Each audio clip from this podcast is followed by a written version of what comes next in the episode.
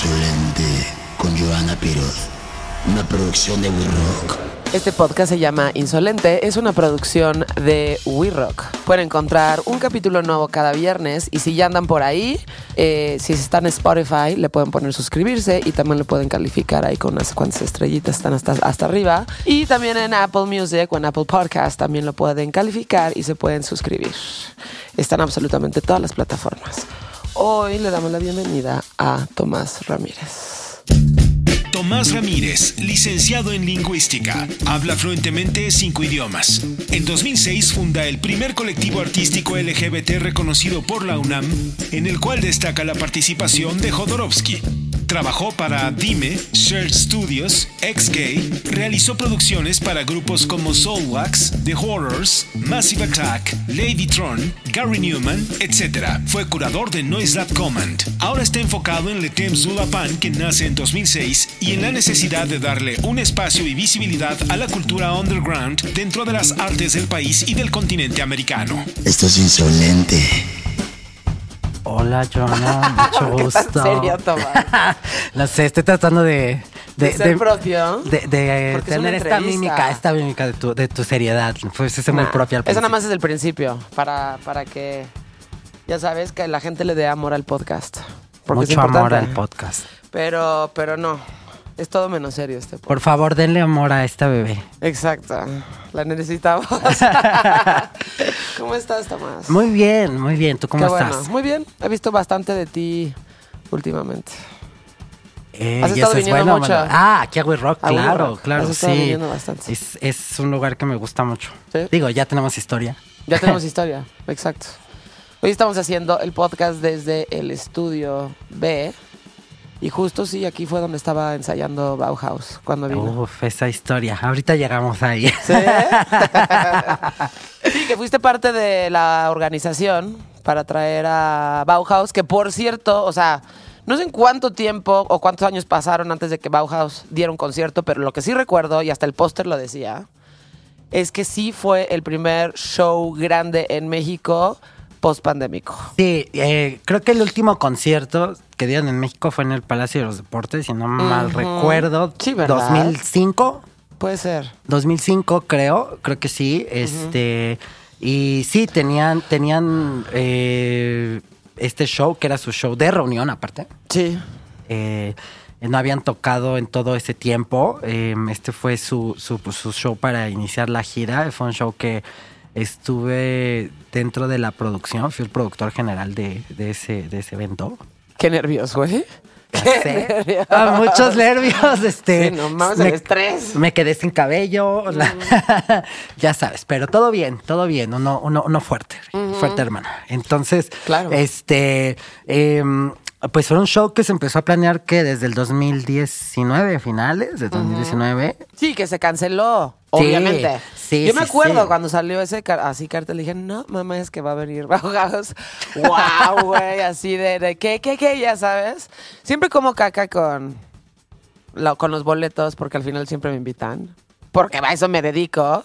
O sea, al menos de que digan, no, no mames. O sea, pero dije, nada, seguramente es, o sea, obviamente me van a invitar o, o me voy a acreditar o algo va a pasar. Entonces, como que no puse mucha atención y luego pasó la pandemia, güey. Dije, no mames, qué pedo. No, aparte se estuvo arrastrando, ¿sabes? No queríamos, no, no se quería cancelar y, y fue como aplazándose, aplazándose. A mí, a mí la verdad me sorprendía la cantidad de gente que no regresó sus entradas. Sí. Las guardó, las, Las guardó, guardó. las guardó. Digo, Como por- de. Sí, a ver, por un lado es de. No teníamos ni puta idea qué estaba pasando. Y pensábamos que. Ya sabes, uno, habían unos este, optimistas que decían, no, güey, dos, tres mesecitos y esto pasa. claro. Y luego había unos así súper apocalípticos de, no, esto va a durar cuatro o cinco años, nos vamos a morir todos, el fin del mundo, todo eso. Pero yo creo que tuvo que ver más con el hecho de una incertidumbre total y de decir, pues bueno, a ver qué pedo, a ver qué va a pasar. Fue así, fue, fue, fue como, fueron, digamos, se aplazó tres veces. Eh, y fue esa historia de sí, no, en, en agosto ya, ya se puede hacer. Pues no. El otro año, ¿cuándo el otro año? Quién sabe, pero se hace. Y, y con Bauhaus, la verdad, aprendí bastante. Digo, eh, fue una de las cosas que me ha enseñado, creo, muchísimo, muchísimo, porque, bueno, sí, creo que si fuera un bombero, así estaba apagando la torre latino. Sí. así Sí, entonces sí, estaba sí, incendiando y luego se empezó a incendiar el zócalo. Y así, no, estaba cañón, estaba, ¿sabes? O sea, eh, eh, tú decías como, bueno, ese es el primer show de Bauhaus. Entonces, pues ellos van a viajar de diferentes lugares. Sí, porque no viven todos en Londres. O sea, No. de entrada Peter Murphy vive en Turquía. Vive en Turquía, exactamente. Luego, para colmo, pues vienen también la hija de, de, de David J. No, de Kevin Haskins. Sí. es de- no, sí, viene la, la hija de Kevin Haskins a tocar y traen aparte a Soraya. O sea, son dos bandas más. Y luego nadie sabía qué anda con el protocolo de seguridad porque fuimos el primer concierto como internacional después de la pandemia. Entonces, Sí. ¿qué hacemos por ahí? Este, oye, que la gente va a usar cubrebocas, sí, no. ¿Qué tal si se lo tían? Ay, no. O sea, yo. Sí, una serie de cosas ahí que decías, güey, que, o sea, Sí. ¿qué va a pasar? Sí, de hecho, de hecho hay una, eh, ah, pues eh, un- una que, una persona que ahora se hizo parte de We Rock, todos la ¿Dani? conocemos, Dani, claro, Dani, Dani. Dani, era la que Sí, pues estaba la aquí con. Bauhaus, sí, Sí. Y, y en este mismo lugar donde estamos ahora. Y sí, eh, Dani eh, la vi, sabes, así después del concierto y, y- y dije, wow, nunca te he visto tan demacrada. ¿Sabes qué, Dani? Nunca te he visto tan demacrada. Y me dice, hermana, ¿verdad? mírate en el espejo y yo. Sí, güey. Híjole, no, sí, o sea, ¿sabes? Así de que súper delgadísimo, no, o sea, mal, mal, mal, mal, mal. Y decía, Ya sé, verga, bueno, pues ya. No, pues es que es una bandota. eh, había como la presión ahí de. Te digo, o sea, todo este pedo de que acabamos de regresar a semi-normalidad, ¿no? Eh, primer concierto como grande después de la pandemia, las medidas de seguridad, la cantidad de gente que iba a ir, este. Puta, los boletos que ya estaban, sí los dieron como para que entraran las otras personas. O sea, una serie de cosas ahí, pero más que nada, güey, pues es Bauhaus, ¿sabes? O sea, no es este. No es cualquier cosa, ¿no? Creo que era un show único también por el, por el, a, a mí me encantaba el hecho de que eso es bien importante. A- O sea, era un show único en que se contaba esta historia de que Soraya era la persona que escogió Peter Murphy para que les abriera. Sí. Ok. Ya tenemos a Soraya, vamos a confiar en el buen gusto de Peter Murphy o tal vez está loco. Sabemos, ¿no? tal vez ya está senil, pero no. Muy buen gusto de él, ¿no? Vamos a ver qué hace el señor Soraya. Ok, pero ¿qué tenemos aquí para, pa- para hacer este concierto también pues único? Porque la hija del baterista les abra. Claro. Tiene una bandísima también. O sea, creo que eso nunca se ha dado en estos meses y bueno, ya el año que tienen en la gira, creo. Ya casi van a cumplir su año en la gira. Este, y, y- y era bien raro porque, ¿sabes? Solamente tenían en ese año Ciudad de México, Londres y Nueva York. Sí. Y si no mal recuerdo, en ese momento tuvieron, y- estaba eh, bajo la posibilidad de aplazarse Londres porque venían a México ya que no podían pasar a, a- a Inglaterra. O sea, era, ¿sabes? Un, como dicen en inglés, shit show. Sí, sí, sí. sí. Completamente. Era un caos Era un caos, pero bueno. Pasó, creo que se hizo algo histórico. No tuvimos un pastor, un trompo de pastor esta vez, ni se cayó ningún edificio, por suerte. Pero estuvo todo muy, muy bien. Y, Sí. y- y creo que, eh, eh, pues sí, aprendimos bastantes cosas de ahí, todas las personas que trabajamos.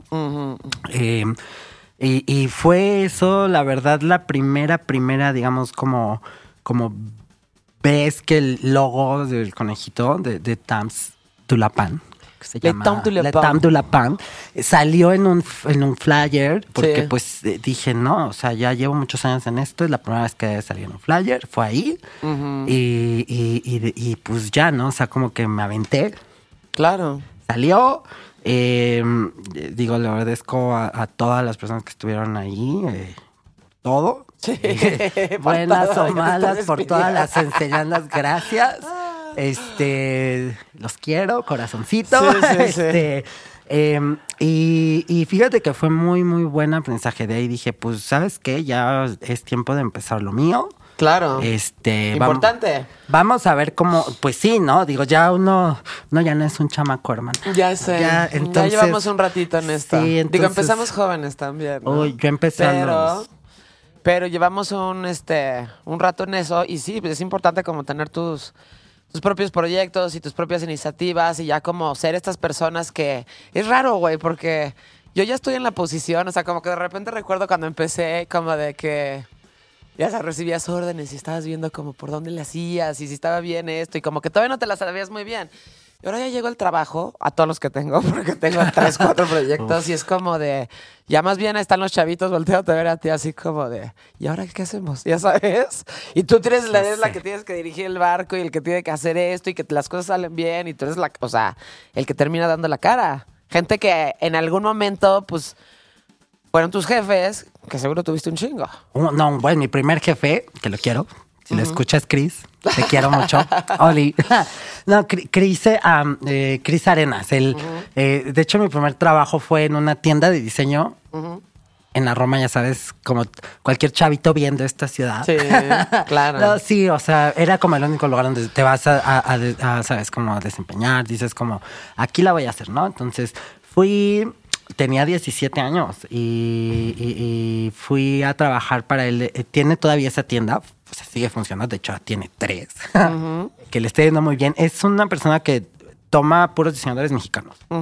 Y, y está muy padre, está, está sobre Obregón, si pueden vayan a visitarla. ¿Cuál es? Se llama Dime, Dime, diseño mexicano. Tiene, está en Álvaro Obregón 185. Sí. Eh, eh, donde está el Partido Socialista. Esto- Ya sé por- perfecto cuál es. Eh, sí, ahí. Sí, eh, sí, sí. con el. Partido Socialista. Yo vivía a la vuelta de ese lugar. Ah, pues exactamente donde está el Partido Socialista, que ahí y luego hacíamos unas fiestas que fueron ahí. Leves. Eh, Leves, leves, leves, leves, pero ya sabes. en este momento, pues fue cuando, cuando empecé a ver toda esta cultura de la noche de la Ciudad de México, porque, ¿sabes? Era así de, no, es que en ese momento había un diseñador muy kitsch, Sergio Alcalá, ¿te acuerdas de él? Bueno, Sergio Alcalá sí hacía unas fiestas en el Virreyes. y yo así de, ¿qué está sucediendo? ¿no? chingón. Sí, este, entonces iba con él, hacíamos sus pasarelas, hicimos pasarelas para, em, para Mancandy en algún momento. Claro.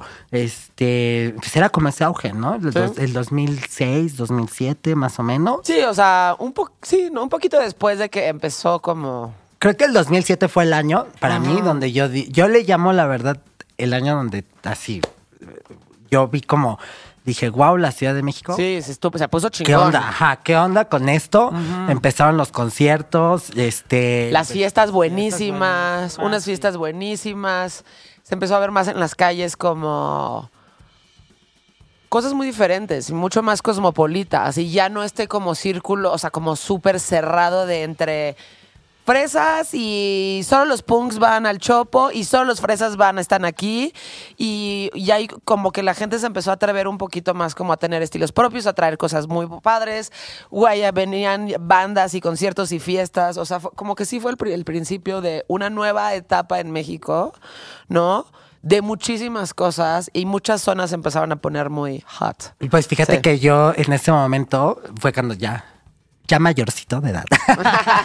ya, ya mayorcito. eh, em, eh, empecé a ir a este lugar con mis amigos del Malva. Sí.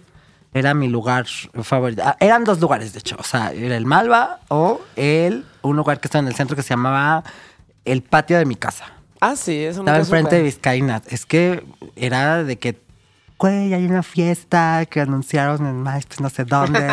y tú, ah, sí, claro. Claro. O sea, como que había muchas ideas muy padres, ¿no? ¿Te acuerdas, por ejemplo, los secret shows de MySpace que hicieron Sí. uno increíble en la, en la capilla con Adult Claro. para promocionar una fiesta que hicieron en Transilvania de JB. O sea, Qué ¿qué, qué, qué- qué pasaba en esos momentos, no? Sí, o sea, sí, era así de que cuando se le ocurre a JB tener una fiesta en el castillo de Drácula y la vienen a promocionar a México con Claro, Adult. en- sí. en- en- o sea, como que eh, hacían estas cosas que... Chiquitas, pero muy chidas. Y, o sea. y- y que eran como decían, no, pues, de cierta forma underground, ¿sabes? Como Pues que, sí. o sea, de La cierta verdad es que forma. sí, nadie los conocía. Nadie los conocía. También por en ese año más o menos vinieron por primera vez como Soulwax, ¿no? Vino y los Soulwax, DJs. Vino Viv Lafette. Ajá, En el 2006, 2005, en los MX Beat, los extintos MX el Beat. extinto Eh, MX Beat. exactamente, que estaban increíbles. También vi- vinieron, si no mal recuerdo, eh, Descanse en paz, Estéreo Total, Sí. que se murió el año pasado, ella. Este, eh, o sea, había una cantidad de bandas increíbles y bueno, los precios estaban ya sé que muy, muy baratos. Sí, sí, sí. Este, no, o sea, te das, eh, eh, como que te expones a todo eso y era como Claro. de salir al centro, ibas al, no sé, a la España y terminabas en, no sé, un cuchitril ahí en... Me encantan a mí los cuchitriles. Sí, a mí me encantan los me cuchitriles. encantan los cuchitriles. Pero, de hecho, el centro de salud estaba en el centro. Exacto. Eh, Como yo me acuerdo que entrabas por una bodega y subías como... Sí, sí, sí, sí, sí. Los cuchitriles con muy buena música es como que dices, ah, no mames, qué chingón está este Pero pedo, ¿no? llegabas a las 3, 4 de la mañana y era como de, güey, qué Claro. padre, ¿no? Entonces como que eh, eso fue como donde más me expuse a toda la música y dije, algún día, algún día. De Algún hecho, día voy a hacer esto. De hecho, un día, eh, hace poco estaba recordando con una amiga que, que tengo que se llama Liz, es una artista de maquillaje muy, muy padre, que ahorita, o sea, también la hizo muy bien, me da mucha felicidad por ella, que la ha hecho muy, muy bien. Y en ese, ese momento tengo una foto del 2006 en un lugar que se llama, que de hecho creo que, yo creo que la verdad no existía, por ahí, si, si alguien de los organizadores de ese evento lo escucha, que nos desmienta, me desmienta, pero yo creo que no existía, era un piso que le llamaban BC15, pero creo que solo existió una vez. Ajá. Este, en Venustiano Carranza, justamente, Sí. en, en- en el, en el número 15, y ahí estuvo Cap Bambino por primera vez, Órale. con su primer disco. Órale. O sea, hay unas, yo he encontrado unas fotos en internet de ese evento donde de verdad, o sea, no había valla, era, era un concierto así de que todos cayéndose Pues es en la muy tarima. nue- o sea, sí. la verdad suena raro decirlo, pero la verdad es que si estábamos muy, muy nuevos, no había tantos lugares, entonces tenías que improvisar un poquito con pues, lo, que, lo que tenías. Eh, y la neta es que en muy poco tiempo México se ha convertido en uno de los lugares más importantes de eventos y de conciertos y de... Tienes que ir ahí como artista. O sea, ahorita aquí en el estudio acabamos de ver que tuvimos aquí a Freddie Cohen, ¿no? Que estuviste por aquí también. Este... A Freddie Cohen con su nuevo proyecto eh, junto con Tim de The Vaccines, ¿no? Y llegaron aquí, o sea, fue de... Güey, México está bien chingón, México está cabroncísimo, o sea, nos encanta la gente, aquí está el estudio, tenemos donde quedarnos, o sea, como que se sienten muy bien, tanto que se van a venir a vivir aquí dos meses todos, ya sabes, y van a estar aquí en el estudio y van a estar grabando cosas, pero creo que ya se volvió como una tendencia entre músicos y artistas en general fuera de México, y a partir de la pandemia un poco, como de ven a México, es mucho más barato vivir aquí, conoces un chingo de gente, te abres un espectro que no, o sea, cultural que no conocías y que no tenías, ¿no? A- recoges cosas y además es súper rico en todo lo que te puedas imaginar. Claro. Cabrón. En la todo, neta. en todo. Están viniendo a vivir aquí un chingo de artistas. Un Sí, chingo. ya sé, ya sé, no, Está- o sea, Y desbordado de shows y de eventos y de fiestas. Nos faltan un poco antros buenos, after hours particularmente, Sí. pero, o sea, vaya, la oferta cultural en México está al nivel de, güey, ciudades muy importantes del mundo. Fíjate que la verdad, eh, o sea, eh, como que de ahí se empezó a cocinar esta idea, que ya hablaremos, ¿no? Cómo se desarrolló el festival, pero sí, justamente de ahí se yo creo que desde ahí empecé a cocinarlo. ¿Cómo lo hago? Ok, bueno, ya, vamos a ver qué, qué, qué hay que hacer. Eh, digo, la ciudad ya tiene todos estos lugares, aparecen, desaparecen, este, eh, vienen bandas increíbles, este, siempre hay experiencias muy, muy padres, muy cabronas, ¿no? Como que cualquier concierto que vas, te la pasabas de huevos. El que fuera, no sé, o sea, o sea yo, yo, yo, yo de verdad creo que con mis amigos que, que tengo, fíjate, tengo amigos desde la prepa, que es mi círculo cercano, y, y siempre recordamos ese concierto por allá de los fue el 2005, 2000, sí, 2005 a través de los Yaya Jazz en el Palacio de los Sí, Deportes. claro. Con la lluvia torrencial gigante donde, o sea, yo me cagaba de la risa que había gente que había llegado muy temprano y estaba en una vallita. O sea, recuerdo esa imagen completamente así de que el granizo, todos así protegiendo a una de mis amigas porque ella traía los boletos de todos y así de ella es la más importante, que le protéjanla. Sí, sí, sí. De repente se escuchó un grito, un portazo, todos corrieron y te lo juro que veías en el piso así de que tacones con glitter, ¿no? Así tirados, flotando, todo apocalíptico, la gente corriendo, llegas, llegas al concierto y fue uno, o sea, decía, güey, que aguante. Sí. O sea, que aguante de la gente, o sea, a mí de todos, porque de verdad era como, he visto los jazz, pero los voy a ver otra vez, qué Claro, padre, claro. ¿no? Y, y, y la gente creo que le echaba muchas ganas, creo que le abrió Subdivision, una, creo una No me banda que se llama acuerdo. Subdivision, que también era una morra, cantaba Ajá. como tipo ella. Este, y, y sí, o sea, como que dije, güey, algún día tengo que trabajar en los conciertos. Y Claro. Sí, me metí justamente a voluntariar. Ujú. Eh, Como empezamos todos en la música. estaba voluntariando en festivales. Entonces, voluntariando en festivales, voluntariando en conciertos. Y, y, y fue cuando también empecé a decir, no, pues sí, qué padre, pero. Estoy voluntariando. no, pues es un ratito. Sí, es un Y ratito. tienes que empezar por ahí, obviamente, Sí. porque pues, güey. No, pero vas es recogiendo. difícil. Vas Pero, recogiendo. ajá, vas recogiendo, exacto. vas viendo. Vas aprendiendo, vas viendo cómo funcionan las cosas, los camerinos que necesitan, cómo es el, el traslado de las cosas, o sea, Uy, es, todo todo. Un, es todo un pedo y es toda una logística y además estás tratando con gente, pues no importante de cierta forma, pero de cierta forma sí, ya sabes. Fíjate o sea, que creo que por eso, eh, por eso su, o sea, tienen detalles que tienes que cuidar. yo mucho. empecé como, como voluntario, digamos así en la taquilla, ¿no? O sea, cero contacto con artistas, Ya, ya, ya. como todos los voluntarios. y ya de ahí te van, yo creo que dentro de los voluntarios te van subiendo de Claro. rangos hasta que ya bien. ah, lo haces bien y así, Sí. ¿no? Y ya va subiendo. Eh, en ese momento yo estudiaba en la universidad, eh, estudié lingüística. Mira, por eso hablas cinco idiomas fluidos. Sí, sí, sí, Según sí. tu CV. Se- según mi CV. No, sí. Eh, de hecho, o sea, sal- eh, eh, tengo, tengo especialidad en inglés y francés. Francés es mi lengua B. Entonces hablo francés, inglés, italiano, portugués, así como Qué alemán. padre. Llegaba y les decía esto en cu- cuando te entrevistan para los voluntariados y es como de, no, pues entonces No toca. mames, pues sí, entonces sí, tenés que tener contacto con Entonces artistas me porque facilitabas y tenías una habilidad que no cualquier persona. Pero yo estaba entrenado como intérprete de conferencias. O sea, yo mi carrera era ser un intérprete de conferencias y, Ya, y, ya. y- y allí, eh, o sea, como que ahí es donde se hizo una sinergia, ¿sabes? Como que ese trabajo yo trabajaba, eh, pues a veces, ya sabes, en prácticas para la ONU, cosas así, y empecé a conocer gente, pues también importante. O sea, algún día Sí. había, algún día trabajé para Ban Ki-moon. Para mí era como, Órale. wow, o sea, Ban. Ki-moon, ¿no? Que si llegas con alguien y le dices, güey, Ban Ki-moon, es como de, ay, güey, ¿quién es, no? Pero, o sea, bueno, es muy importante, la- para la ñoñez es muy importante. O sea, por eso tenías estos, pro- Sí. estos este, chambas de política exterior y relaciones Sí, sí, sí, internacionales. sí. Pues yo me iba con esta gente y como que se me Ban quitó, Ki-moon. se me quitó como este, eh, sí, como este, am, pues no sé, como el, el apantallamiento de la gente. así de Claro, es de que es muy importante cuando ves tratas a con alguien, artistas. ajá, ves a alguien y así de, amiga, no me apantallas. Exacto. ¿sabes? Así con- o sea, que bueno, no te dejes apantallar, te respeto, pero no me apantallas, eres una persona y creo que eso fue mucho el tiempo, o sea, cuando me empezaron a, a meter al tema de hospitality. Ahí fue Claro. cuando empecé a trabajar con ellos, porque les gustaba mucho que no los trataba como de, "Ey, ¿qué más quieres? Una agüita, toma. Y, y, y, y, ay, oye, este, o sea, no era como de, "Ay, a ver, o sea, sí, Sí. relájate, todo está bien. Sí, sí, sí. Vamos a ver, o sea, porque al fin y al cabo ellos están trabajando. Fue cuando entendí eso, así como de, güey, los artistas vienen Sí, vienen a chambear. a chambear. O sea, yo Sí. estoy trabajando, pero ellos, Ellos también vienen están a trabajar. chambeando. Exactamente. Claro. Y, y por eso también luego decía, güey, ¿qué pasa con esas bandas que desaparecen? Y es como de, güey, pues sí, porque nunca tomaron esto como un trabajo serio. Sí, puede ser. O sea, puede Claro. ser también como de... Sí, o sea, la profesionalización de esa chamba.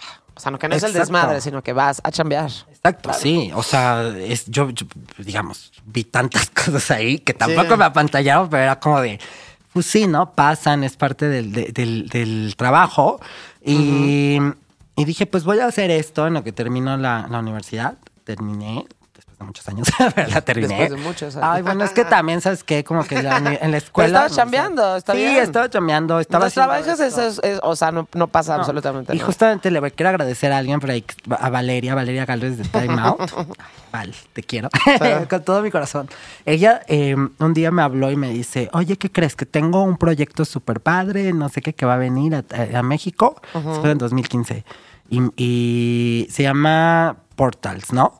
Eh, y es de esta chava, bien padre, de Estados Unidos, que, que se llama Michelle y, y trae estas cajas doradas, que son los contenedores de barco. Y así me trato de explicar, porque es un... ¿no? Pero al fin y al cabo era como un contenedor de barco pintado de dorado, donde había una pantalla con un proyector y tú podías hablar con alguien que estaba en otro contenedor, en otro lado del mundo, Ok, eh, en tiempo real. ok. Y es, o sea, como que, pues yo trabajaba en, en o sea, mi formación era lingüística que decía, güey, qué padre, ¿cómo? Sí. O sea, como confrontar a gente literal que va pasando ahí. Ah, que le- porque lo pusieron un mes en la Glorieta de Cibeles. Órale. Entonces es como. Me el que- acuerdo, claro. El que quiere entrar, exacto. Y me dijeron, pues, güey, ¿tú qué onda? Llévalo, ¿no? Y yo, pues va, me rifo. Claro.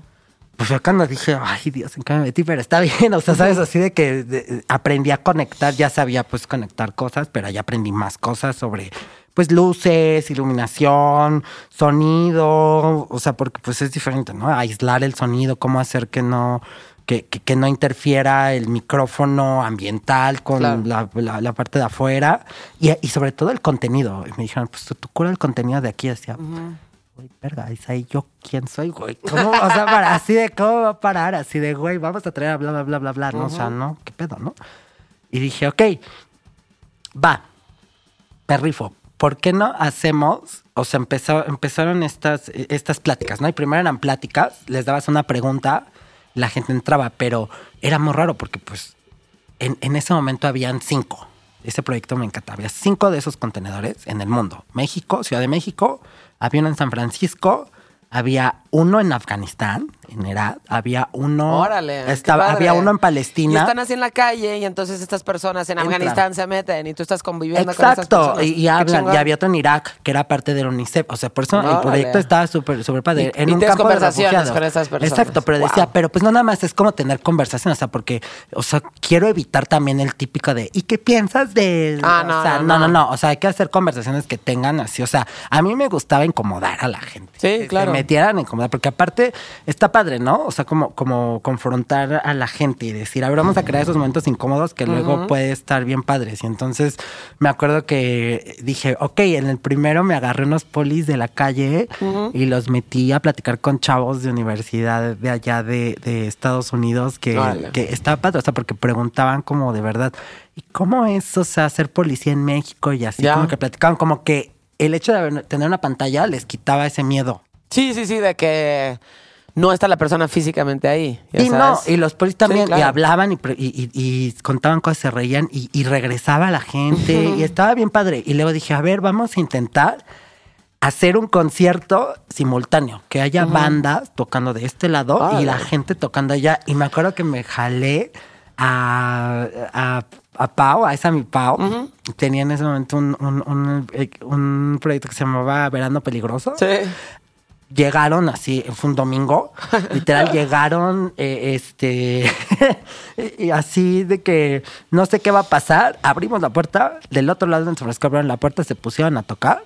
Y del otro lado nada más veías a la gente y baile y No baile y baile y baile. Y yo, güey, pero aparte también como que decía, no, es que para mí, más de que la gente, yo ya estaba así, en modo producción. No, y el delay y no sé qué. Y este, Sí, fue sí, cuando sí. dije, güey, me gusta mucho hacer esto. O sea, Claro. como el backstage, yo no quiero estar como ahí en el spotlight y decir. Sí, o sea, como sí, la producción, la organización y todo lo que implica hacer un evento. no, y también que se escuche bien, que se vea Ah, no, bien, claro. que, que, que, o sea, porque me No, acuerdo. todo eso es, o sea. Sí, me acuerdo es que hasta les apagué la lucecita, les puse una serie ahí de lucecitas, o sea, con lo que había. Sí. y, y de ahí ese, co- ese, ese proyecto acabó el mes y, y se guardó ese contenedor y, y me acuerdo que dije, no, ¿sabes qué? Tiene que seguir.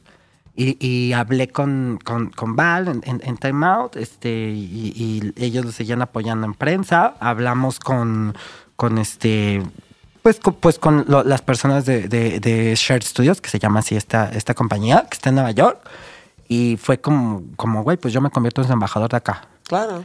Y de ahí empezamos, de ahí me lo llevé a, este, eh, después de ahí me lo llevé a, me acuerdo, estuvimos en, en el Museo Tamayo, creo que si no recuerdo, en la explanada del Museo Tamayo. Luego estuvimos en General Prim, cuando fue el año de Alemania, Juárez. en Ajá. México el año dual, en Sí. Platón. Sí. Estuvimos ahí también. Bueno, o sea, estuve trabajando, de hecho, o sea, apenas acabo de dejar pues ese proyecto, se lo dejé a alguien más porque también pues para que Sí, crezcan. para- Pero, pero ya eh, hemos esta- eh, sigue en el CCD, está ahorita en el CCD, está en la explanada del CCD. Y bueno, ahí es donde, donde hemos tenido infinidad y es donde conocí, creo, infinidad de gente que, que trabajé en algún momento para Obama. Sí, Lo ¿qué estabas vi haciendo? ¿Qué, qué, en, qué en- hiciste en- para Obama? en la GES, que es la... ¿Mientras él era presidente o ya...? No era la presidenta, era la, Ok. G- era la GES, que es la Google Entrepreneurship Summit. Ajá. En Stanford, fue esa vez en California. Pues ellos tenían el portal allá. Fíjate, la red creció, el, el programa creció tanto que llegamos a tener como 45 de estos contenedores en muchos lados del mundo. Órale. Entonces, había para eventos como muy, pues, es- especiales, ¿no? En ese momento, pues, estaba la GS, entonces llevaron el portal allá a la GS y uno de los, de los que iban a hablar era Obama. Y entonces lo que, lo que hicimos, pusimos este contenedor aquí, en Seúl, en, en, en Irak, y el otro estaba en Londres. Eran cuatro, y había cuatro emprendedores de Ah. cada lugar en, que tenían 10 minutos con Obama. 10 minutos con el con Obama, o sea, Hmm. Imagínate, ¿no? Eso es algo así. Obama desde... Desde Stanford. Desde Stanford. Pero pues estás trabajando con su equipo desde mucho tiempo antes, ¿no? Y sí, o sea, pero antes platicamos así como que pues nos saludamos a otros y nos preguntaba cosas y ya así como de... Oli, no, o sea, no, pero sí, o sea, como viéndolo, ¿qué, qué onda? No, pues Claro. sí, eh, yo soy la persona que está trabajando con, con- con esta persona. Eh, este contenedor lo tuvimos, de hecho, en un en la Condesa. Eh, había un, un lugar que estoy tratando de acordarme el nombre. Perdón, perdón si alguien escucha este podcast de ahí. pero me está tratando de acordar el nombre. Este, que justamente trabaja con todo esto de, de- de emprendedores. Ajá. Este, y estuvo bien padre. Él traía como una, unas férulas que las hizo con microfibras de no sé qué alga y eran como flexibles y, ay, estaba bien padre, o sea, como Ok. todo. La chica de Londres tenía una cosa para purificar el agua de África con dos gotas, o sea, Wow. estaba como unos, unos proyectos así, ¿no? Increíbles. Y y pues ahí fue cuando trabajé con Obama. La, la Obama Foundation después nos llevó a varios pues, lugares. Tanto que alguna vez estuvimos en Lollapalooza. Lollapalooza. este, Chicago. En Chicago. Eh, ya sabes, como en toda la oferta cultural del festival, pusieron Sí. este portal dentro del, del- del festival. Claro. Y yo dije, güey, tienen que hacer un mini escenario cuando esté conectado con México. Y me acuerdo Claro. que puros proyectos mexicanos los hacía tocar para, para, Qué para. Lollapalooza. O sea, estaba padre porque en sí sí estabas tocando en Lollapalooza de forma virtual y decía, Sí. es una forma... Nada más entraba la tocar". gente y te estaba viendo, o No, sea, sí. ahí, claro. O estaba sí. abierto para ellos así allá y la gente entraba y aquí también había gente como de lado porque estábamos en ese momento en el CCD Eh, y, y como que dije, me gusta mucho hacer esto, tanto que me convertí en ese momento en Short Studios como en el curador musical. Claro. Hicimos uno con Art Basel en Miami. Y, y en ese momento yo estaba trabajando con un proyecto Mariel Mariel. Ay, Mariel, la quiero mucho. Eh, eh, la quiero, la quiero. Te quiero, Mariel. Este, en ese momento sí, o sea, hicimos que Mariel tocara para el Art Basel. Y, y literal estaba bien padre porque, ¿sabes? Era tocar en la calle. Yo Sí. decía, está bien padre eso porque es tocar en la calle. O sea, abren la puerta de este lugar y allí, o sea, pues, e- es como, deja tú el típico o sea, speech de, ay, la promoción y la exposure y todo Sí. eso, sino es una experiencia bien padre porque aunque sea virtual, estás tocando en un lugar, o sea, Sí, no, estás ahí. lo vimos la- el año pasado, ¿no? O sea, era, era como un, un slap in the face porque mucha gente decía, güey, pero al fin y al cabo no estás tocando. Y yo, No, sí lo estás haciendo. Y yo el año Nada pasado, más que sí. igual y la experiencia física te da muchísimo más.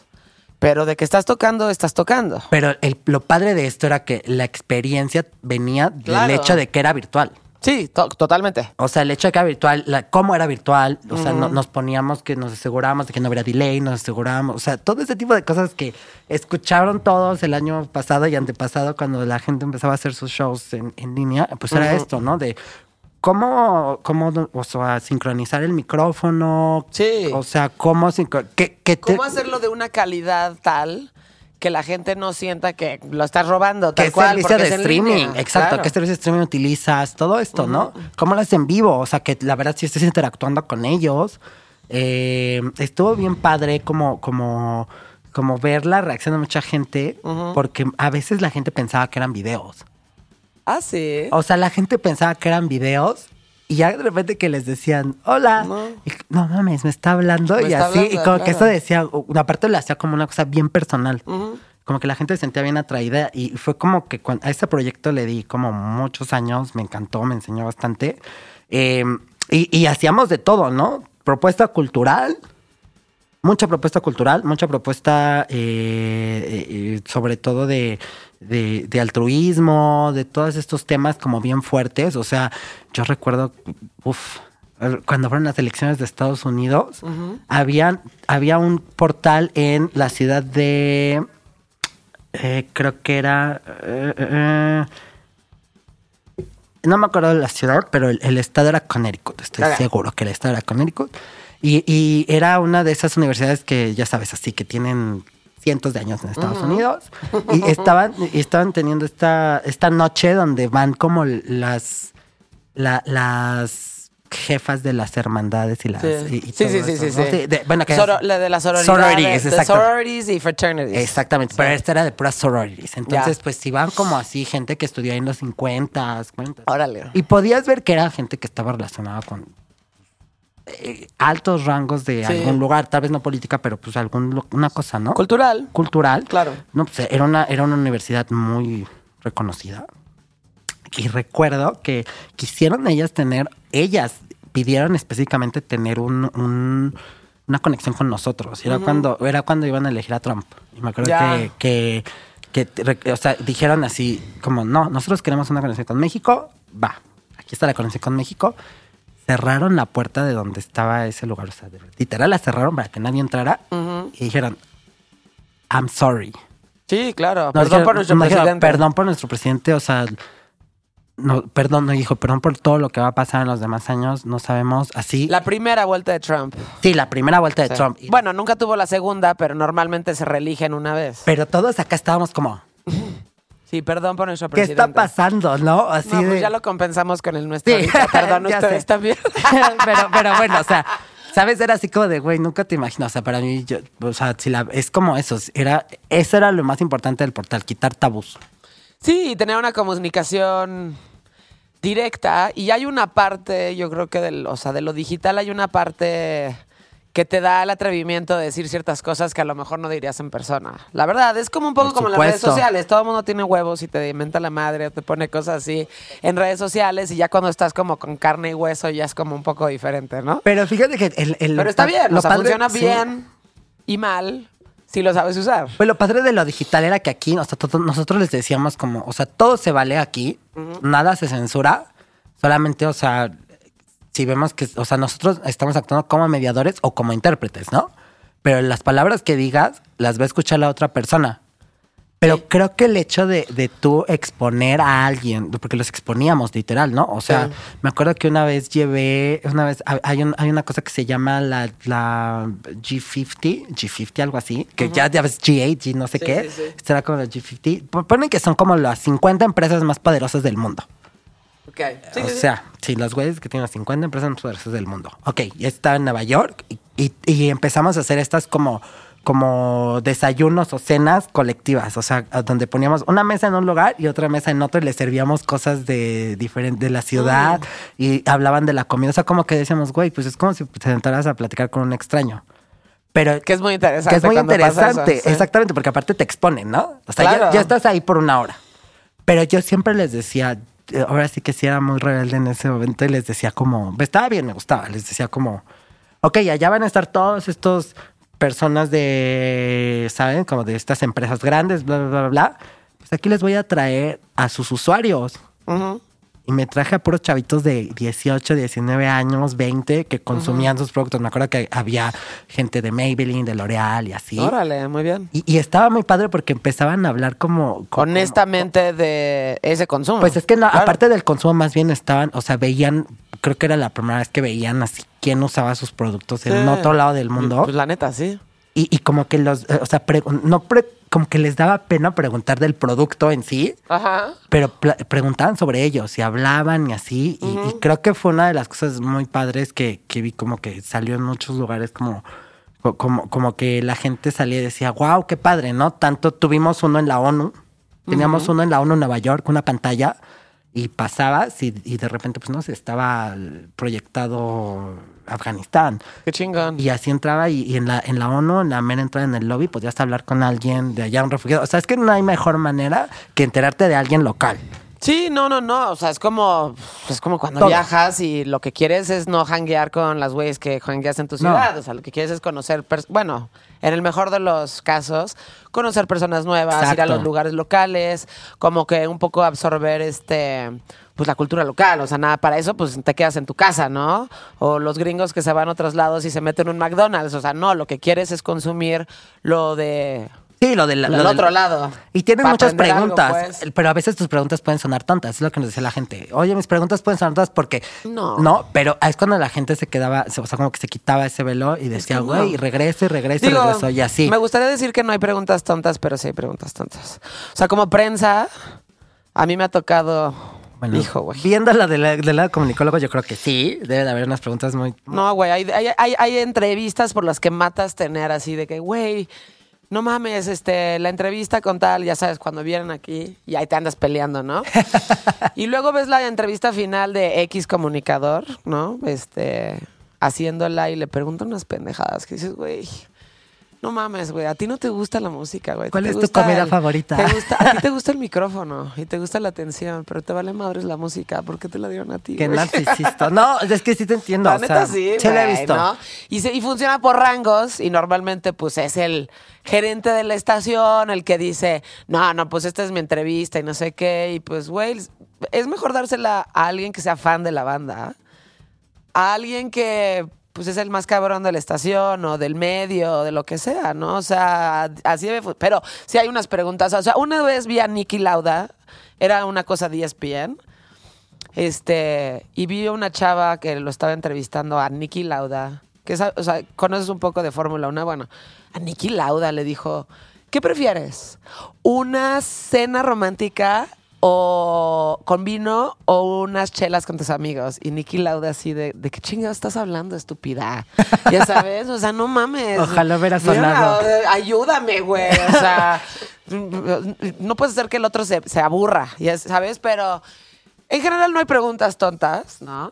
Y yo creo que si te toca una buena otra persona, hay oh, aprendizaje de ambos lados. Pues aquí lo padre era que eran personas literal, de, o sea, no voy a decir comunes y corrientes, sino personas Sí, normal. habitantes de la ciudad. Exactamente. Sí, Tú estás ciudadanos. ciudadanos, gente. Gente. de la ciudad. Como to- todo el, el 80%, 90% Sí, del mundo. ¿no? Y fíjate que ahorita que dijiste eso de las bandas, un día, en tu- con todas las bandas que he trabajado, pero una vez trabajé con Massive Attack. Eh, y y Sí, justo cierto. eh, trabajé con Massive Attack y me llevé a Robert del Naya. Ah, Robert. Güey, es mi banda favorita de gente viva. Es- sí sabes, Todos ¿no? son, todos son así como unos amores, te lo juro. O sea, y Robert, Robert Estaba- creo que sí. No mames. Y justamente caminamos, a- a- les estaba hablando de este proyecto porque él ya lo había visto en algún lugar. Ujú. Y me dijo, no mames, que esto está aquí. Le dije, sí, está aquí a dos calles, vamos. Y fuimos. Y me acuerdo que en ese momento estábamos conectados, creo, con alguien. Ah, con Palestina, con alguien de Palestina. En Palestina ese portal estaba en un como, como hub Órale. de Y se tecnología. apareció Robert Laja. Sí, entró así. Qué chingo. qué No, pero aparte güey. era como, o sea, en ese hub de tecnología Ah. es como, es el único lugar de la, de, de la franja de Gaza donde pueden enseñar. Donde pueden hacer eso. Donde pueden hacer eso. Claro. Pero se escuchan bombas. Sí, claro. Está bien cabrón, o sea, yo me Es la acuerdo- de casa. Yo me acuerdo que una vez, o sea, literal estaban conectados y escuchamos así, se movió todo, escuchamos Sí. un pinche bombazo y así de, güey, acaban de claro. destruir la, la escuela de enfrente. Sí, sí, sí, sí. Y entonces acaba de pasar, eh, creo, como, como, pues alguno de todos los mayores temas que hay por allá, pero alguno de los temas muy importantes que había, no me acuerdo cuál era exactamente. Y me acuerdo que había una clase de niños que estaban aprendiendo a hacer hackathons. Ujú. O sea, ese güey estaba en su, o sea, no, así de, güey, yo soy el hacker mayor. ¿no? Así de, oye. no, y me acuerdo que, o sea, pues los niños no conocían, no saben ni quién del pedo es Robert del Naya. Yo creo que en algunos, o sea, los niños que estaban de este lado lo sabían. O sea, estaba bien Sí. padre. Pero eso a mí era como lo que decía, güey. Qué cabrón. Qué chido porque, o sea, les estaba dando consejos sobre. ¿Sabes? No, Como es un que chingo chingón, de y que te toque ese güey. Digo, Sí. si no sabes quién es. Bueno, de, de igual forma. Sí, pero se quedó a ver y decía, y les hacía preguntas como, Sí. como, como bien específicas de muy anarquista. Sí, no, no, no, pero, muy de- pero o sea, sí, me, cuadra decir, pero perfecto sí. con la personalidad de, De o él. sea, de él. Cuando vino Massive Attack, o sea, es mi banda favorita de cosas que puedes ver, o sea, como actual, ya sabes, grupos que todavía puedes ver y demás. Digo, este. Me acuerdo cuando lo vi, eh, o sea, sí estaba con dos, tres amigos. Le dije, güey, ni me dirijan la palabra. Ahora sí me voy a, o sea, no me, no me, ni me pidan cigarros. Voy a poner total atención en esto que va a pasar. Y sí, güey, debe, o sea, esa, esa presentación debe haber sido, o sea, de lo más cabrón que ha pasado en México. Porque además era, se decía que iba a ser todo el mezzanine, no fue todo el mezzanine, pero sí tenía la alineación original del mezzanine, ¿no? Con, con Liz Fraser fue eso. Ajá, con Liz Fraser, ajá. Y, y, y no, güey, no mames. O sea, no mames, no mames. Yo después, o sea, justo viendo ese concierto y trabajé un ratito ahí con, con Echo, le dije, güey, es que no puede ser que ustedes traigan a estos artistas y que nadie los entreviste, güey. Es que no lo puedo creer, o sea, no puedo. Y se hizo un intento como de un, este, mm, de un proyecto, pero justo que se terminó por la pandemia, pero de un proyecto en donde, pues, güey, de generar estos contenidos y estas conversaciones con los artistas que de todas maneras ya están aquí en México, ya sabes, y que nadie, lo- o sea, sí los entrevistan de uno que otro medio, pero yo también sé lo que es entrevistar desde un medio de comunicación tradicional en donde tienes 5 o 10 minutos, tienes que hablar de su presentación o tienes que hablar del festival y para le contar. O disco sea, nuevo. no te sientas como tú y yo lo estamos haciendo en este momento para platicar con el artista. Y justo también este podcast nace de eso, como de la necesidad de sentarte con personas y tener conversaciones que no, no nada más sean como de tu álbum o de tu release o de tu festival o de lo que sea que vas a sacar en 10, 15 minutos, porque además ese güey se tiene que ir a otra y a otra y otra y otra y todas son exactamente igual, sino que realmente tengas una conversación con una persona, güey, y que los conozcas y que te involucres con ellos y que al final como periodista siento que, o como persona del medio, igual que tú, igual que Dani, igual que mucha gente que trabaja aquí, si tú, si estos güeyes no te invitan a sus casas, a sus fiestas, a sus pedas, no estás ahí, güey. ¿Sabes? O sea, si no estás, no estás ahí, entonces. O sea, entonces nada más eres este outsider o the enemy, como le, como le dicen, ya sabes, sonamos famous. Eres esa persona, pero esto, o sea, es el contacto con las personas. Es como de, güey, vamos a comer. Vente, no sé qué. Oye, güey, vamos a No. echar un karaoke a mi casa. O, güey, vamos a echarnos, o sea, vénganse a poner discos a la mía. Ya sabes. Eso. Y eso es lo que está rico. de Tratarlos como personas, yo creo. O sea, fíjate Sí. que uno de mis. eh, que viene dentro de. de, de- porque siempre hablo como. de- cuando me preguntan, güey, el código que le digo, güey, a ver, o sea, yo sí tengo un código de ética un poco estricto cuando se refiere a la chamba, güey. O sea. Sí. Porque, porque, no mames, he visto, he trabajado en esto, en el backstage. Sí, claro. Y trabajas en el backstage y es como, a ver, o sea, la esceneada para mí, no. No me gusta escenear, No, no, güey. no. Odio escenear. Yo odio cuando la gente está esceneando.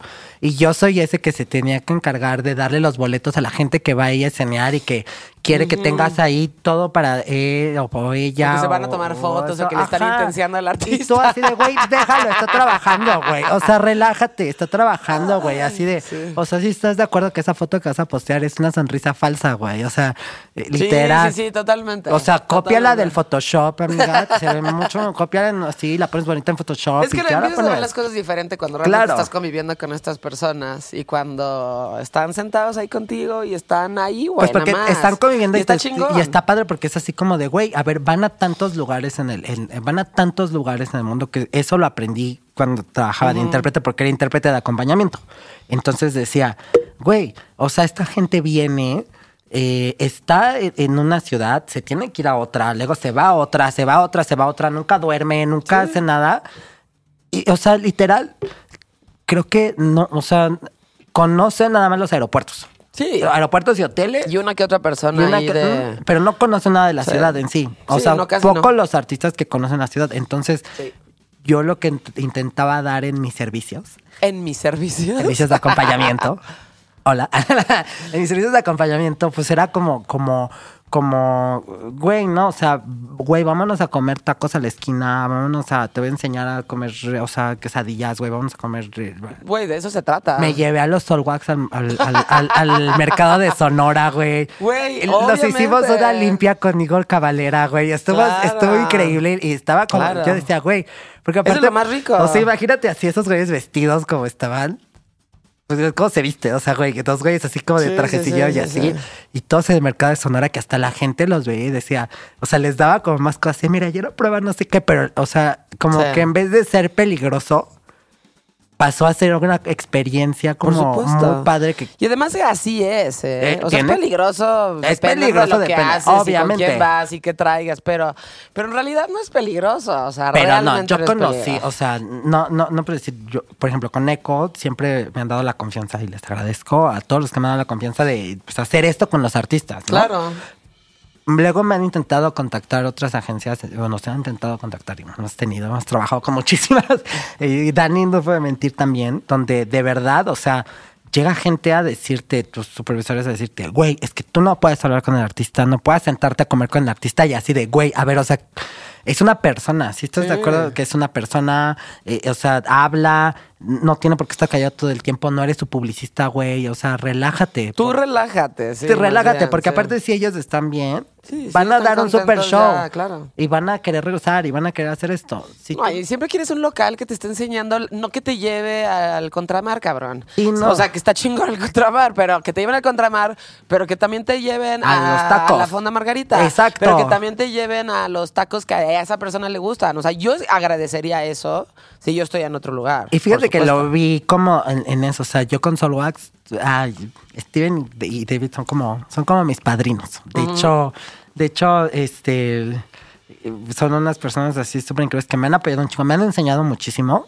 Y me acuerdo que después de trabajar con ellos me dijeron, güey, vente, o sea, de una, así como en una peda, creo que estabas usted aquí. Me dijeron, güey, ¿por qué no vas a Bélgica un día? Y yo, pues Claro, va.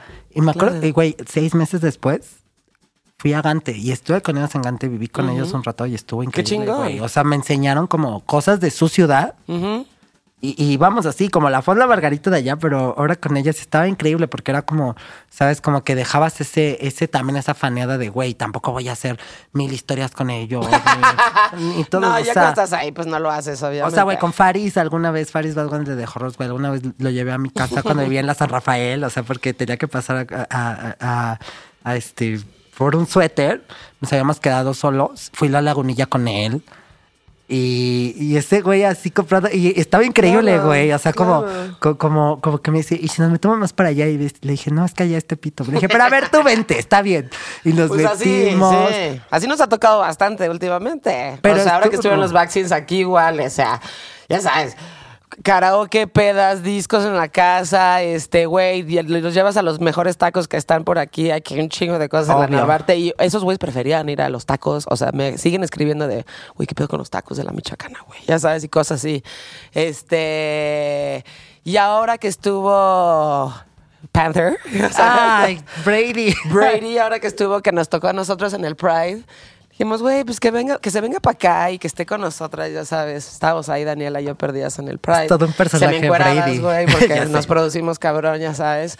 Y a toda madre el güey, y también fuimos, pedimos pizza en mi casa. O sea, es chingón, güey. Yo creo ellos lo agradecen bastante. De hecho, es lo que la otra vez platicaba con una amiga, les decía, güey, ese es el tipo de, creo, la, lo que es la, la industria de la música en sí, sobre Sí. todo la industria de la música en vivo. O sea, sí es circular, güey.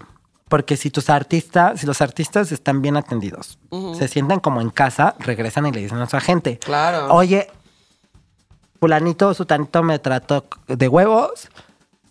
O sea, La próxima vez que vaya. Quiero ir con ellos. No, o sea, no hay pierde. No hay Obviamente pierde. eso, Ajá, eso, exacto. eso, así es como es y así es como debe ser.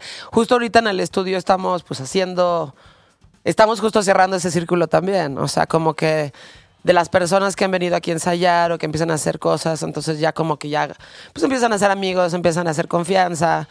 Ahora van a regresar, se van a quedar dos meses aquí, van a estar grabando aquí, van a estar ensayando aquí, ya les conseguimos unos pinches departamentos para que estén este, ahí como, como cerca. Este, y sí, o sea, es como la vuelta. Ahora falta que nosotros nos vayamos para allá, que ya nos los están empezando a proponer, como váyanse ustedes, We Rock, a Londres y vamos a empezar a hacer una serie de cosas ahí. Pero si tú te sientes bien con alguien y si está chido, pues, o sea, pues obviamente quieres regresar con esas personas porque ya es algo que tienes ahí seguro. Ahora tú, tú ya cerraste un poco ese círculo. Y entonces empiezas con Tom de la, Tam de la Pan. Sí, me fui a Montreal, por eso lo, le puse en francés, Tam de la Pan, el tiempo del conejo. Viste en Montreal un rato. Este, cosas del amor. Cosas del amor. Aquí suena, aquí suena, aquí suena, este, mujer casos de la vida real. Tin, tin, tin, tin, no, sí. Eh, estuvo increíble, la verdad. Eh, creo que Montreal fue una de las ciudades que me enseñó, como decir, fuck it. No, estuvo- o sea, no, es una, es, es, es una cosa que es increíble. Siempre eh, había tenido esta idea en mi cabeza de, güey, a ver, me caga que la gente, eh, o sea, y sobre todo cuando está esta onda de los bookings, siempre ponen Norteamérica y es Canadá y Estados Unidos. Así de, güey, y México vale verga. No, o sea, güey, también somos Norteamérica, como si fuiste a la nosotros también somos O sea, Norteamérica. si fuiste a la primaria, o sea, como que, que, que me limita, ¿no? No, es que ustedes hablan español, a ustedes los tenemos como... hay, hay la- americanos que creen que Cancún es un protectorado de Estados Unidos.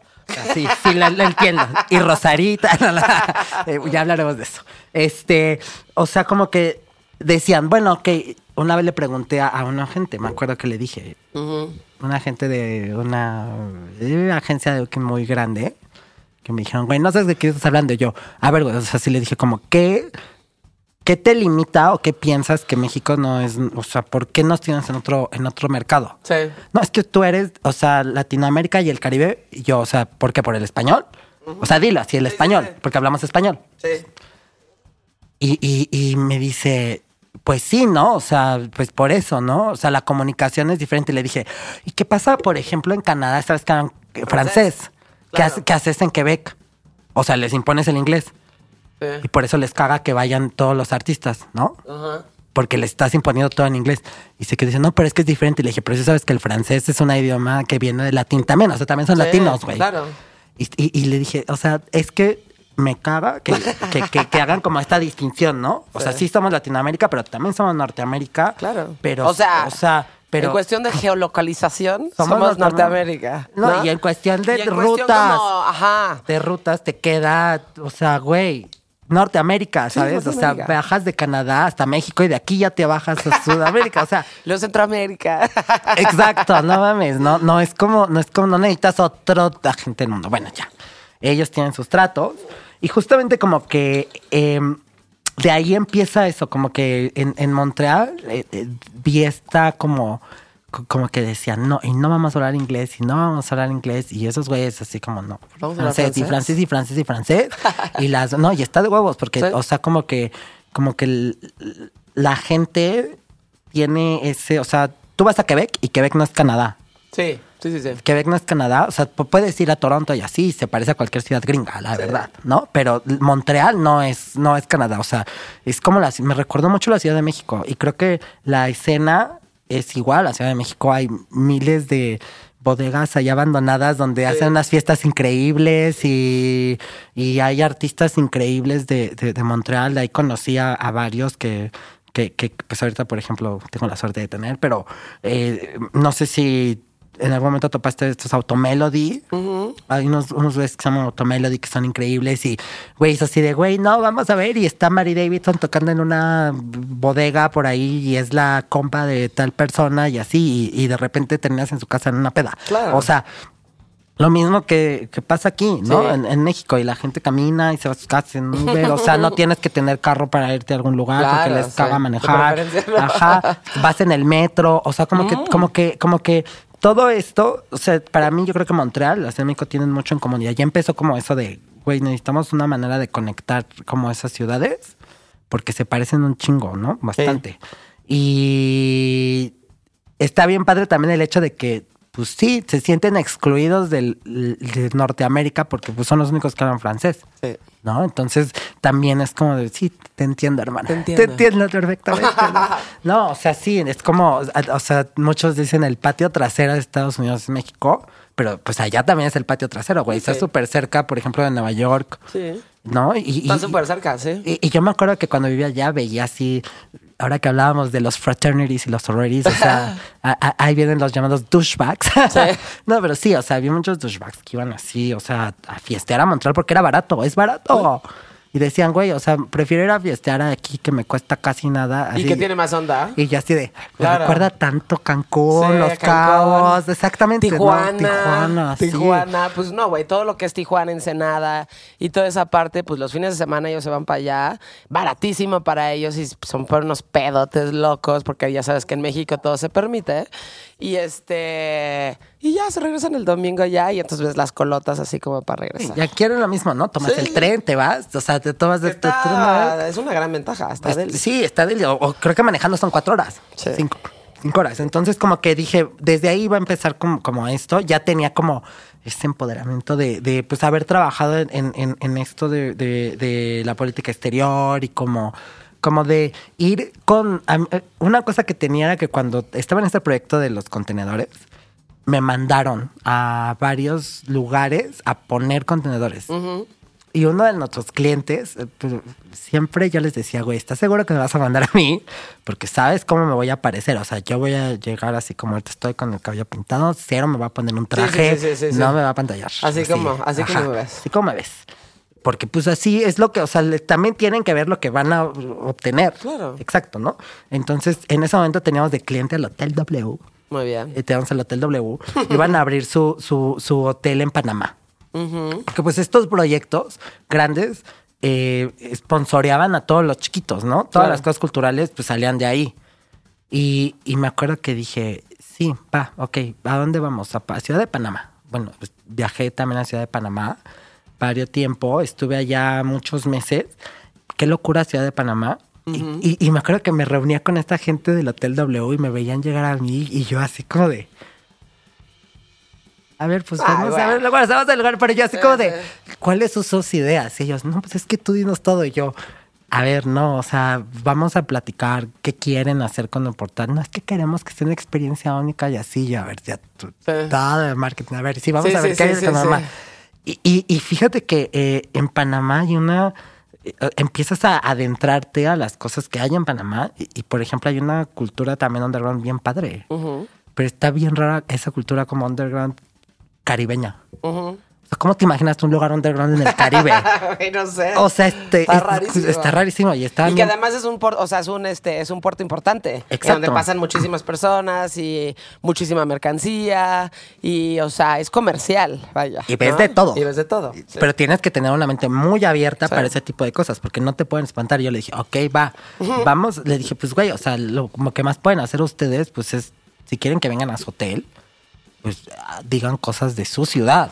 Claro. O sea, ¿por qué tienen que venir a su, a, a su hotel en ¿Por su qué ciudad? vendrías? Exacto. Exacto, ¿no? O sea, y, y me acuerdo que nos fuimos a, desde probar así cosas de la calle y todo esto. Le dije, güey, eso es lo que vende. Sí. O sea, yo no quiero ir, si, si o sea, si en algún momento, espero, pero si en algún momento tuviera así, o sea, la necesidad de ir a quedarme al Hotel W en Panamá, o sea, no quiero ir a comer sushi, güey. No, claro que no. O sea, lo que quieres es el pedo local. Exacto, o sea, Sí. ¿qué vendes? de- de- o sea, ¿qué es local, güey? De aquí, Claro. ¿no? Y entonces... ¿Qué voy a aprender nuevo? Exacto, y de esta tuvimos, experiencia, tuvimos ¿no? clases de, de, de hacer como, como comida local, con, con mixer, ya sabes, metido para el hotel, pero estuvo muy padre. Metimos cosas de diversidad porque allá no había Pride. Ujú. Y Órale. dije, güey, vamos a hacer un Pride aquí en, en- en- en la caja. Y, y me Que ahora es importantísimo el tema Sí, de la diversidad claro. en todo lo que vendas.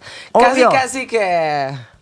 Casi, casi que si ya eres heterosexual y blanco, como uno, es como, nada. Uy, no, si te vieras. Uy, no. Fíjate que una vez un... Sabes que tú no eres nuestro target porque eres heterosexual y blanco, entonces estamos buscando más como alguien más, mucho más gay, queer de preferencia, eh, Más- no tan blanco. más café. Más café.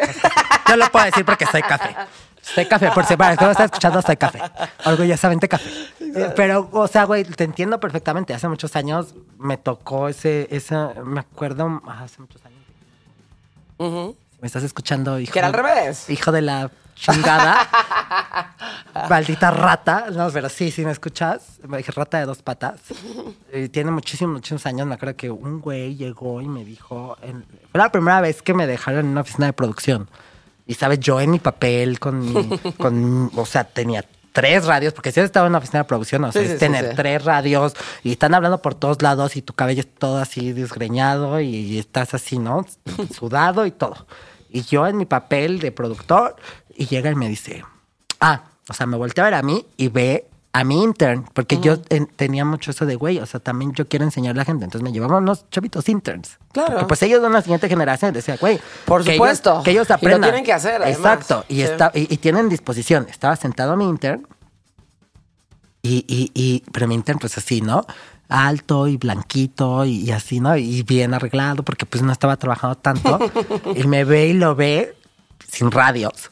Y le, y- y le dice, tú eres el productor, le puedes decir al productor. Y yo así de... O sea, como que volteé a verla así, ya sabes, de que... Me quería poner eso, ven tú. Una uña así, de esas busca, el hombre, largas. busca el hombre bien arreglado blanco. Sí, una- de preferencia heterosexual. Él, él debe ser el jefe. De- yo así. Él debe de ser el jefe. Me dice mi amiga que le creció una uña y que le iba a hacer así mi uña índice, así de, oh no, you Seguramente did Él it. debe de ser el jefe. Sí, seguramente él debe ser jefe Ahora porque ustedes se nos tienen, arreglado. este, tienen ventajas. Y yo volteé a verlo y me dice, ah, eres tú. Y yo, o sea, ¿por qué no sería yo? Sí, ¿por qué no ¿Qué sería se te ofrece? ¿Quién eres? Bueno, eso nos pasa a las mujeres también. ¿eh? sí, y no, y lo vi, ¿no? Y, y así me acuerdo que unas chavas me decían, bienvenido, Bienvenido. bienvenido a la invisibilización, y yo, Bienvenido a ser invisible sí, para la y yo, industria. verga, sí, es verdad, ¿no? Y ya le dije, bueno, yo nunca imaginé que fueras un productor, y le dije, ok, ok. ¿qué se te ofrece? Sí, sí, sí. "Ay, es que Estúpida. Necesito, necesito no sé qué, y así, y yo, no, bye. ¿Sabes qué? No, bye. No, o sea, No, pedí- ya te pedí cae una alguien más. pendejada. Ahorita te traigo tu acreditación, ¿va? Y Sí. bye. Se la no pides un Oye, mail. pídesela al, al jefe, a ese güey pide la Mándanos un mail. O sea, ya te respondemos. Exacto. Oh, Güey, no, o sea, como que lo vi y vi Sí. mucho esto, cómo se maneja la onda de atrás. Y también era como de, a ver, todos de aquí estamos trabajando. Claro. Que no, que, o sea, ¿tú cómo te das cuenta cómo trabaja o quién debe trabajar en la, o sea, porque lo- muchos preguntan eso, ¿no? Oye, ¿y tú cómo escoges a la gente que trabaja contigo? Y así es como de, a ver, güey, lo número, lo número uno es cero faneas y escene- esceneas. Eso y- es importante, Ajá. ¿no? No puedes fanear nunca. No, no puedes Porque o no sea, puede ser que un artista se sienta incómodo en ese lugar donde está trabajando. Sí, regla, eh, imagínate. Regla uno, Regla sí. uno, no faneas, güey. Aunque Pides una foto al final. Hay formas de hacerlas.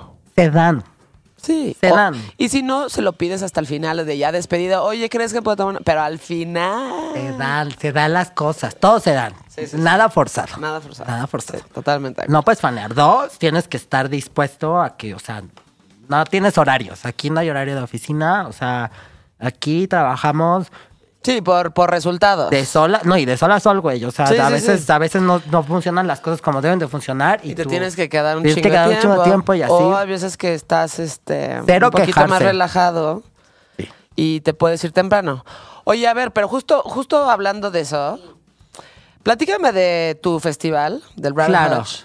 Y yo creo que deberíamos de cerrar con eso, con justo, o sea, Porque yo también lo que intento en estas conversaciones es que como es gente que más joven que te está escuchando o que está escuchando esto, diga, güey, a, mí eso me resuena, a mí me gustaría hacer eso, a mí me gustaría trabajar ahí, a mí me gustaría empezar a colaborar para ver si en un, en un momento tengo un futuro en esa industria. Bienvenides, bienvenidos todos. De hecho, es bien importante. O sea, lo que te decían, eh, como que me resonaba mucho cuando, cuando yo era intérprete.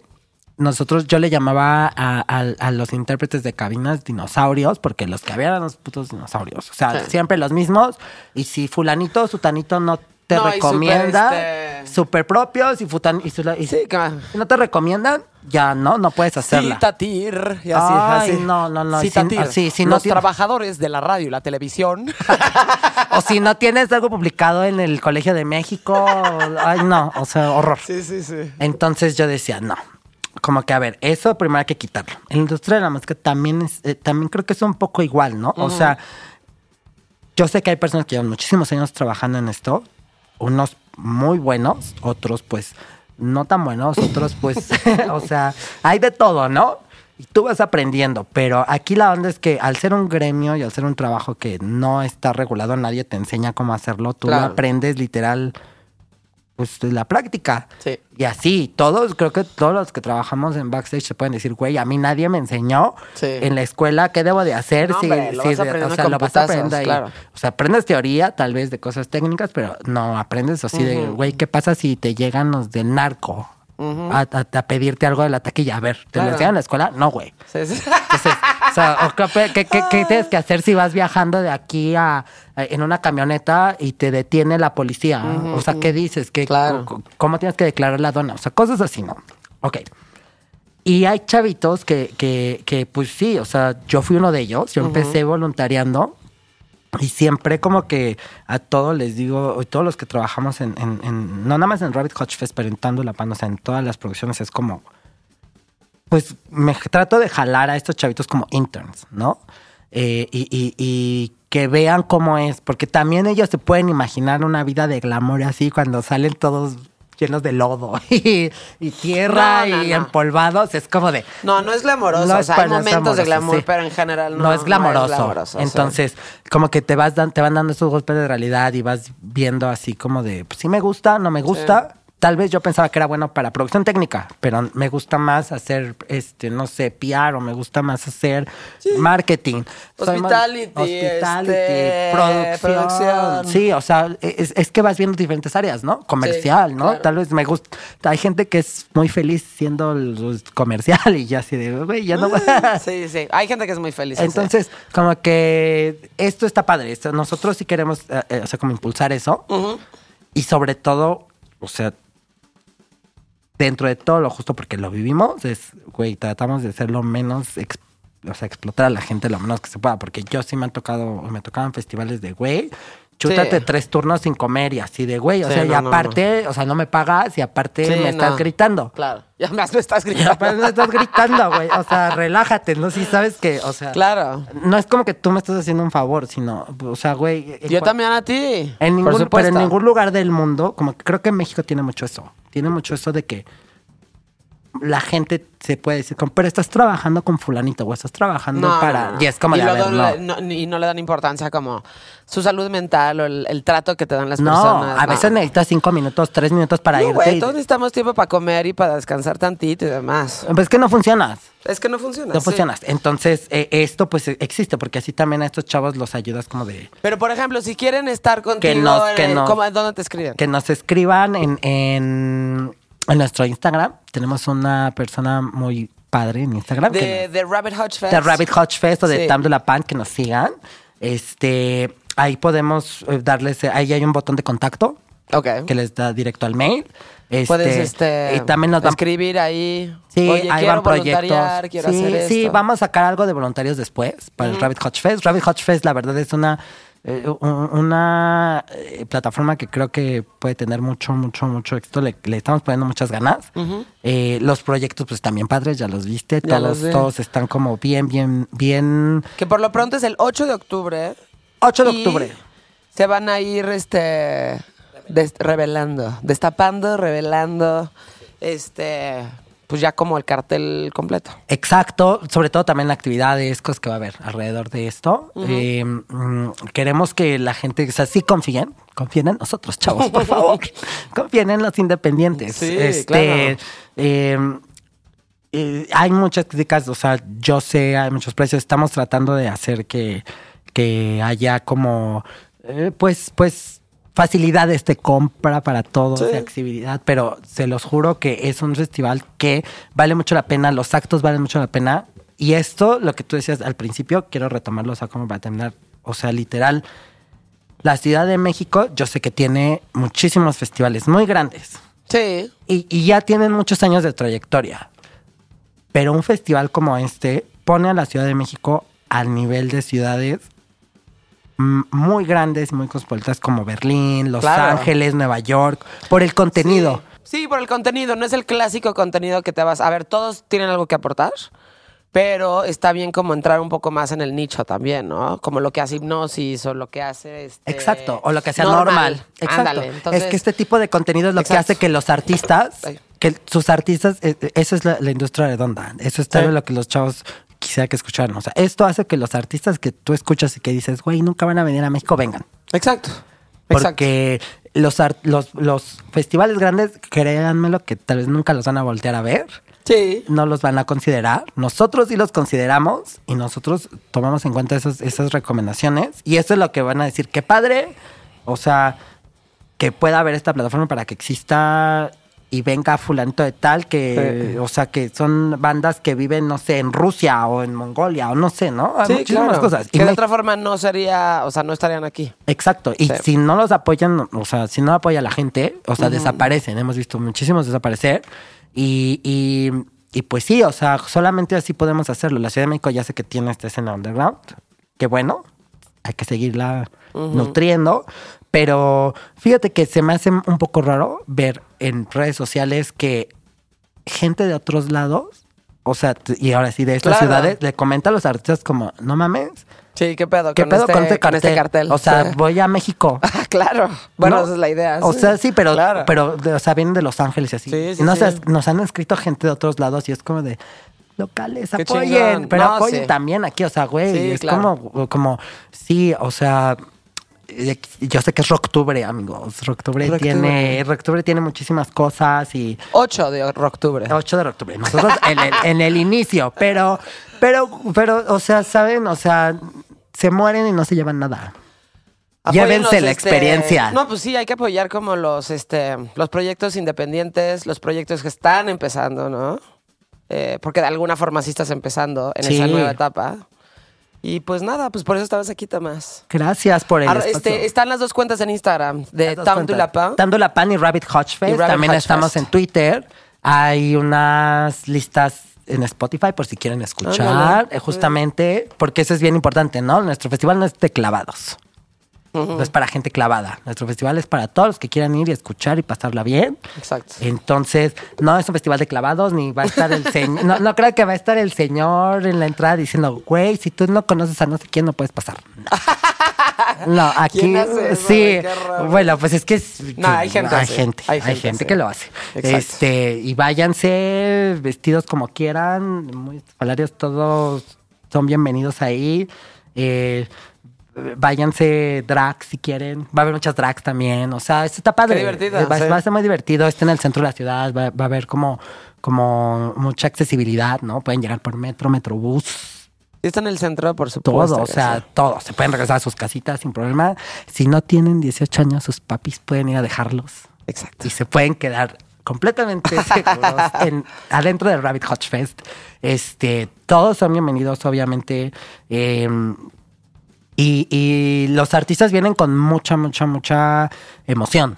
Es bien padre decir que yo creo Sí, que están, o sea, entusiasmados por estar aquí. pero yo creo que tú lo puedes poner todas en otras palabras y, y entiendes que eh, eh, esto que te voy a decir de es su único show tal vez Sí. de algunos del año. Sí. Pongo el ejemplo siempre de Austra.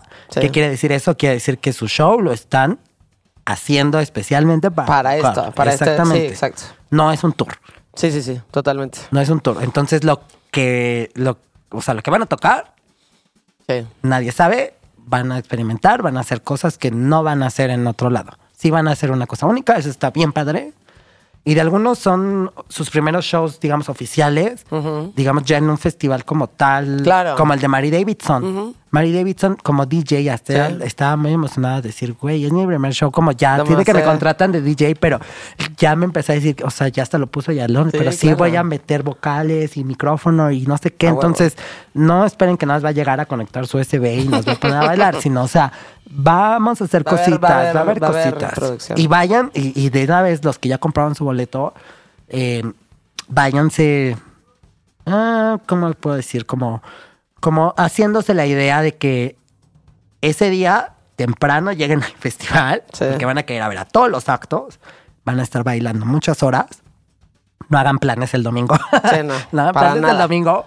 Y sobre todo, llévense eh, unos ahorritos para comprar merch de los artistas Sí, que van a traer. hay que Sí. vale mucho la pena Va- la la merch. merch que van a traer, traen cosas, traen sus discos, este Ahórrenle, tenemos desde aquí a sí. octubre. O sea, sí, ahorrenle, apoyen también a ellos, pues son, son proyectos que también padres. Eh, la merch, pues sí, va a estar muy, muy, muy, muy buena. Y eh, yo les aconsejo, yo sé que aquí, eh, nunca pasa en México y todo el mundo se los dice, pero de verdad cuando develemos todos los las cosas que van a suceder y sobre todo, digamos, los demás actos, pues se van a acabar. Sí. se van a Va a acabar. estar buena. Va a estar muy bueno, bueno. se van a acabar. Este, y lo, y lo peor de todo es que aquí, como es un lugar cerrado, sí. si se acaba la capacidad, se acaba la Se capacidad. acaba la capacidad y ya. Entonces, eh, pongan. o Pues sea, hay, pues, que hay que poner atención en sus redes sociales. por favor, Demás. ahí, va a estar todo. bueno. Y pues sí. Muchas gracias, Tomás. Siempre un gusto tenerte aquí en el estudio. Muchísimas gracias. Y ahí vamos a estar trabajando también. Ahora que Obvio. esto se arranque bien. Obvio, ya, ya estamos arrancando bien y cuando quieran. Muy bien. Cuando quieran, aquí estamos. Pues un saludo a todos, A toda la a gente. todos, a todas y todos los que están escuchando este podcast. Este podcast se llama Insolente. Es una producción de We Rock. Hay un capítulo nuevo cada viernes. Denle suscribir, califíquenlo y denle mucho amor. Esto es una producción de We Rock.